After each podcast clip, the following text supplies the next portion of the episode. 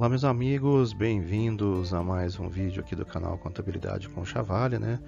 Antes da gente iniciar aí, peço a todos que se inscrevam no canal, ativem o sininho, uh, deixem o like aí, né? E compartilhem aí o vídeo nas, no, com seus amigos né, nas suas redes sociais. E quem também tiver interesse de contribuir de uma forma diferente com o canal, tem o Pix Contabilidade com chavalha.gmail.com.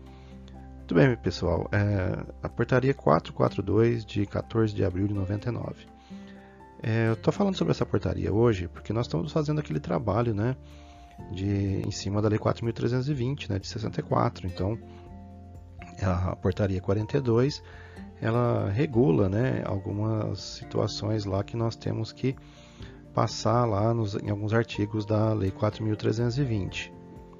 Bom, com relação à, à portaria em si, né, ela atualiza a discriminação das despesas por funções, de que tratam o, inciso 1 do, do parágrafo 1 do artigo 2 e o parágrafo 2 do artigo 8 né, da, da Lei 4.320. E ela também estabelece os conceitos de função, subfunção, programa, projeto, atividade, operações especiais e da outras providências. É o que está lá na, no caput da, da portaria, né?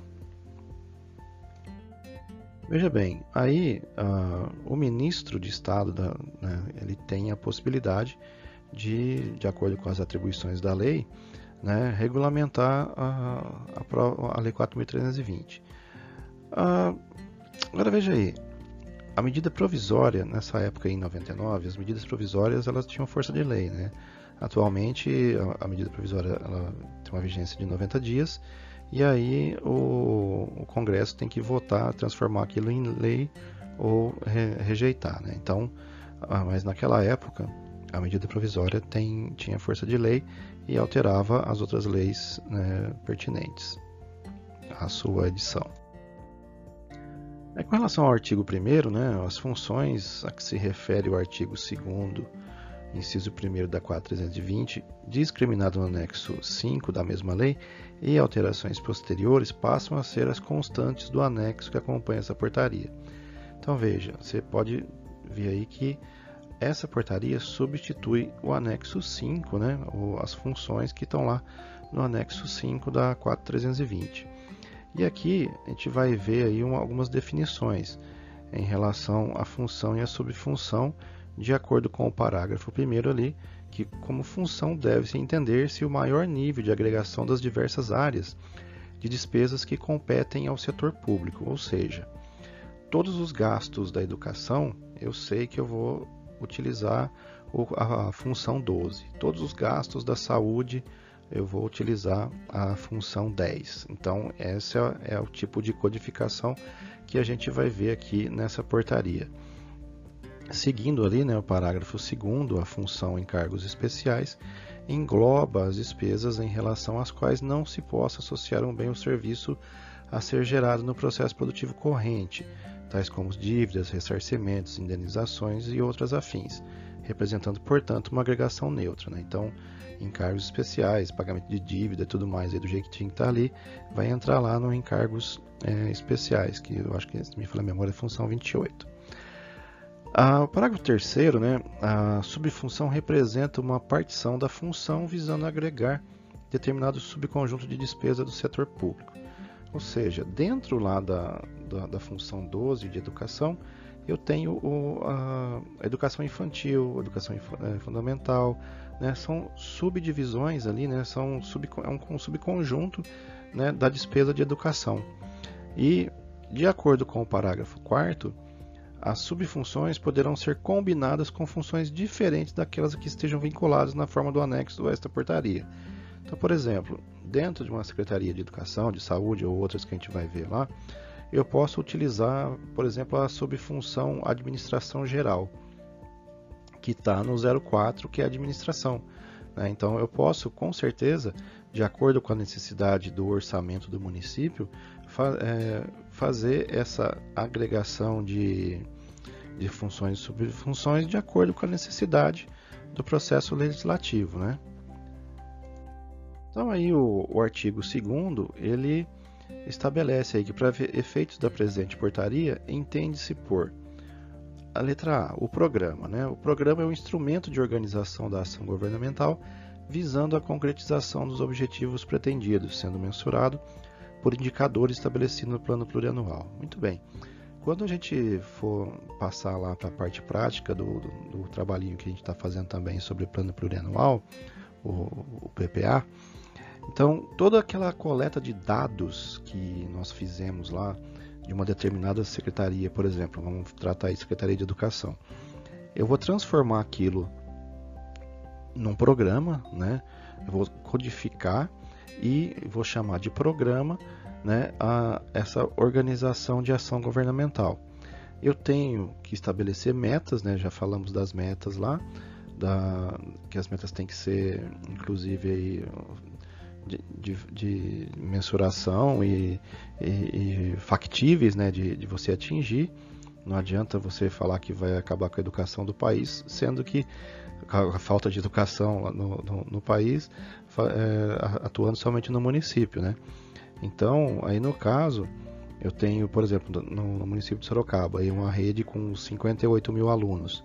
Qual o tipo de atendimento que eu quero dar para esses alunos? Ah, a merenda escolar, transporte público, né, o ensino de qualidade, o uma boa remuneração para os professores, escolas limpas, né, material escolar, uniforme, por aí vai. Né? Então, dentro do programa de educação para todos, por exemplo, eu tenho que estabelecer as metas de atingimento né, e, e daquilo que está justificado e como objetivo do, do programa. Né? Então, eu tenho que estabelecer essas metas, indicadores que sejam factíveis de ser atingido também.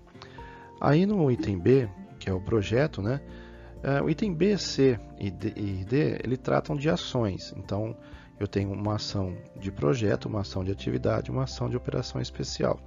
O projeto, ele define ali como um instrumento de programação para alcançar o objetivo de um programa, envolvendo um conjunto de operações limitadas no tempo, das quais resulta um produto que concorre para a expansão ou aperfeiçoamento da ação de governo. Isso quer dizer o seguinte: uh, limitado no tempo é começo, meio e fim. Uh, obras de construção de escolas, né, uh, de, de, asfaltamento de novas ruas, né, o arruamento, abertura de rua, uh, construção de postos de saúde, CRAS, né, são obras que você tem um início, meio e fim. Você sabe quando começa e quando termina. Então a gente pode tratar isso como projeto. No caso da atividade, é, é um instrumento de programação para alcançar o objetivo de um programa, né, envolvendo um conjunto de operações que, se, que realizam de modo contínuo e permanente, das quais resulta um produto necessário à manutenção da ação de governo. Ou seja, ali eu sei que é, quando eu falo em modo contínuo e permanente, eu já sei que pode ser salário em cargos, é, limpeza pública, coleta de lixo, ah, merenda escolar. São situações, são atendimentos, são ações que elas perduram, né? independente de, do governo ou não, eu tenho que fazer aquele atendimento contínuo, salário dos professores, salários dos servidores em geral, né? Então isso aí é ato contínuo, não, não, não para nunca, né? Então isso ele entra como uma atividade. Já no item D, as operações especiais, são as despesas que não contribuem para a manutenção das ações de governo, das quais não resulta um produto e não gera contraprestação direta sobre a forma de bens ou serviços. Né? Aí pode enquadrar as dívidas, né, o pagamento de juros e encargos dessas dívidas, amortização das dívidas, pagamento de precatório, uh, pagamento de, das sentenças judiciais de pequeno valor, a restituição de, de impostos pagos em duplicidade ou indevidamente, né? tudo aquilo que não enquadra né, é, como projeto ou atividade vai ser aí operação especial. Aí no artigo 3 a União, Estado, Distrito Federal e Município estabelecerão em atos próprios suas estruturas de programas, código e identificação, respeitados os conceitos e determinações dessa portaria. Então veja, o, o nome do, do programa, né, os códigos e como identificar, isso fica a cargo do município, inclusive o nome dos, do, dos projetos, atividades das operações especiais. Então, essa codificação ela fica a cargo do município.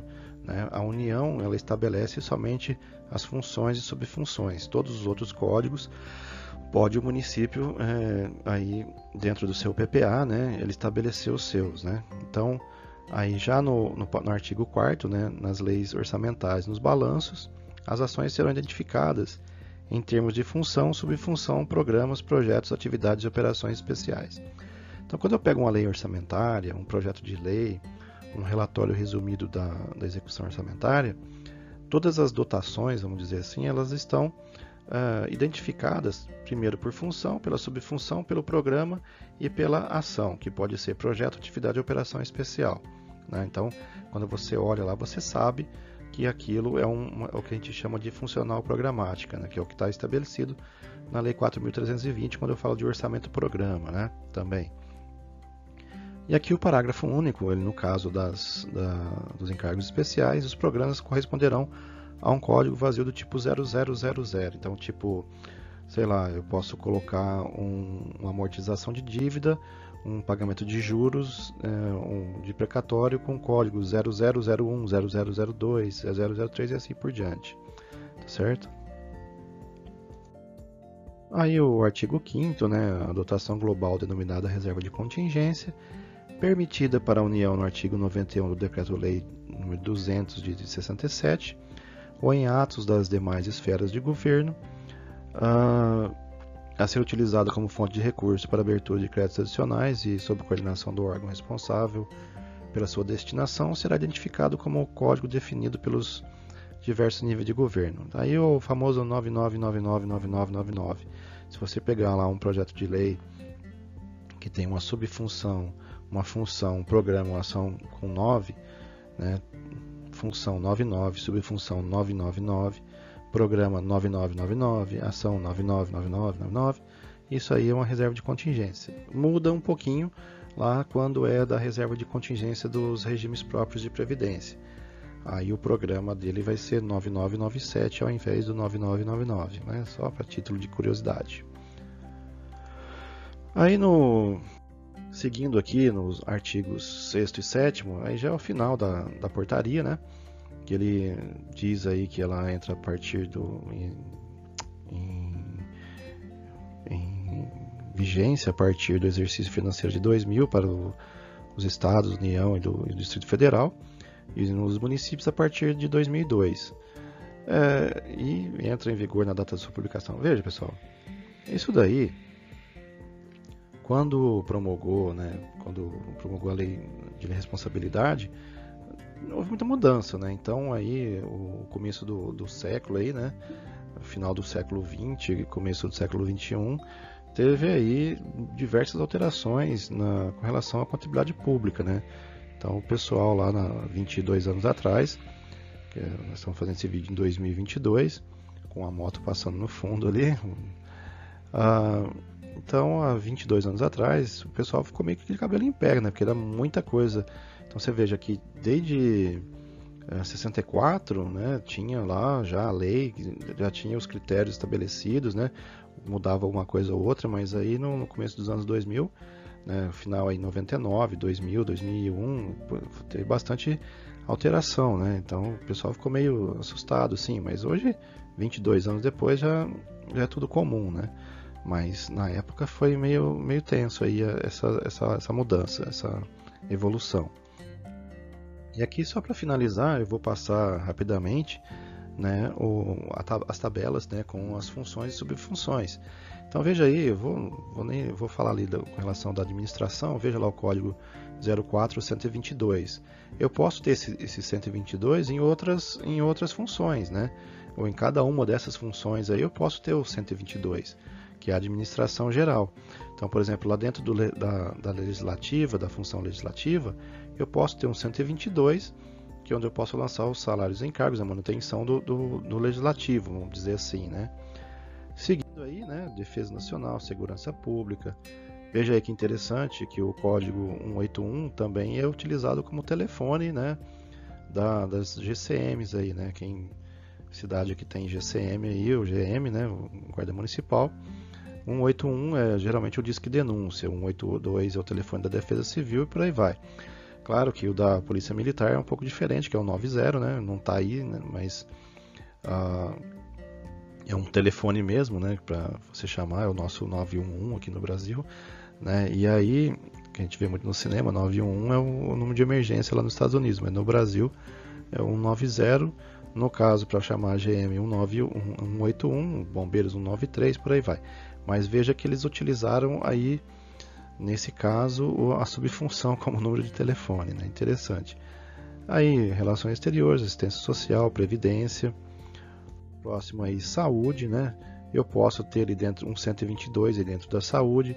Veja que o 306 alimentação, ele em muitos municípios, como no caso meu aqui, ele está inserido na educação, é onde, uh, é onde se registra o, o, a merenda escolar, né? E note também que na esfera municipal eu não vou utilizar todos esses códigos aí do 361 368, né? Na esfera municipal, eu vou utilizar o 361, o 365, 366, 367 e 368. Em alguns casos ali, quando tem aquelas leis né, que favorece o pessoal que mora fora, que mora, que quer estudar fora do município, né, quando não tem uma faculdade, um curso superior no município, aí tem lá o 364, mas a princípio os códigos 362, 363 e 364 são de atendimento e atribuição dos governos eh, estadual e federal. Né? O município ele não tem atribuição para atender ensino médio, ensino profissional e ensino superior. Tá? Isso aí fica a cargo de outras esferas de governo. E ali, dentro do, do que cabe ao município, eu insiro também alimentação e nutrição, que é para agregar ali as despesas com a merenda escolar. Aí, cultura, direitos da cidadania, urbanismo, habitação, saneamento, gestão ambiental, ciência e tecnologia, né? Ah, seguindo aí agricultura, organização agrícola, indústria, comércio e serviços, comunicações, energia, transporte, desporto e lazer e encargos especiais.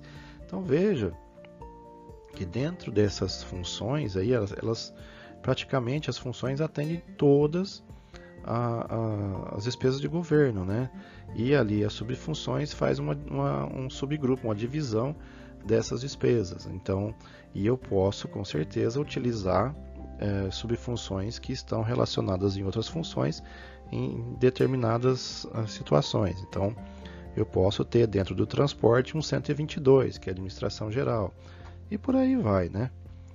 Então, uh, e também, né, o, o, mais interessante de tudo que eu tinha para falar com relação à função e subfunção é que isso aí é utilizado para a consolidação das contas públicas do país, né? Então, é, fica fácil você identificar lá, por exemplo, no código 26 de transporte uh, rodoviário ali, o que se gasta os municípios, estados, União com transporte rodoviário, por exemplo. Ah, o que se gasta da educação infantil com material de consumo. Já, já, já, vou agregar outro código aí que é o da o 339030, né, da despesa. Então você vê que isso tudo, ah, quando você lá, os municípios eles enviam, né, via Siconf, né, do STN lá, as informações lá do, dos relatórios resumidos da execução, da execução orçamentária, nada mais é do que a, a para consolidação das contas do, públicas do país, né? Então agora dia 30 de junho, todo 30 de junho, a partir do, do dia seguinte, né, a, a STN divulga né, o balanço público. Né? Então você tem lá a possibilidade de ver quanto os municípios, os estados e, e a União estão gastando em determinada função e subfunção. É bem interessante, é legal dar uma olhadinha lá que você vai você aprende a fiscalizar também, né? Porque a atribuição da pessoa, do, do cidadão, é fiscalizar a, o, o, governo, né? Então, lógico que tem os, os, os, órgãos de controle interno e externo, claro que a gente vai falar futuramente, mas a princípio o, o principal fiscalizador é o, é o cidadão. Né? E isso está bem estabelecido lá na, na lei de responsabilidade fiscal e na Constituição também. Então, nós temos o dever e o direito de fiscalizar, mas da forma correta, né? Que a gente tem, não é só ah, gritar e dizer, mas eu tenho que atacar direto naquilo que que está errado, né? Gastos inúteis, né? Gastos que não, não, não sejam de aproveitamento da população, né? Basicamente era isso que eu tinha para falar com relação à portaria 42. Espero que tenham gostado do vídeo até aqui, já que você chegou até aí. Inscreve no canal, né? ativa o sininho aí para receber as notificações de novos vídeos, né? Ah, compartilha aí né, com, com, seus amigos aí, dá uma força pra gente. E para quem não é inscrito, né? Quem já é inscrito, né, continua aí assistindo os vídeos aí, deixando o seu joinha, o like lá no lá, na, na, lá no vídeo e tal. E se você tiver interesse aí também de, de contribuir com o canal, tem o Pix contabilidadeconchavalho.gmail.com e esses vídeos eu coloco lá, disponibilizo nos podcasts, né? Então quem gosta de, de de dirigir aí ouvindo podcast, tem eh, essa alternativa também. Ok? Um forte abraço a todos, né? um bom fim de qualquer coisa e até o próximo vídeo.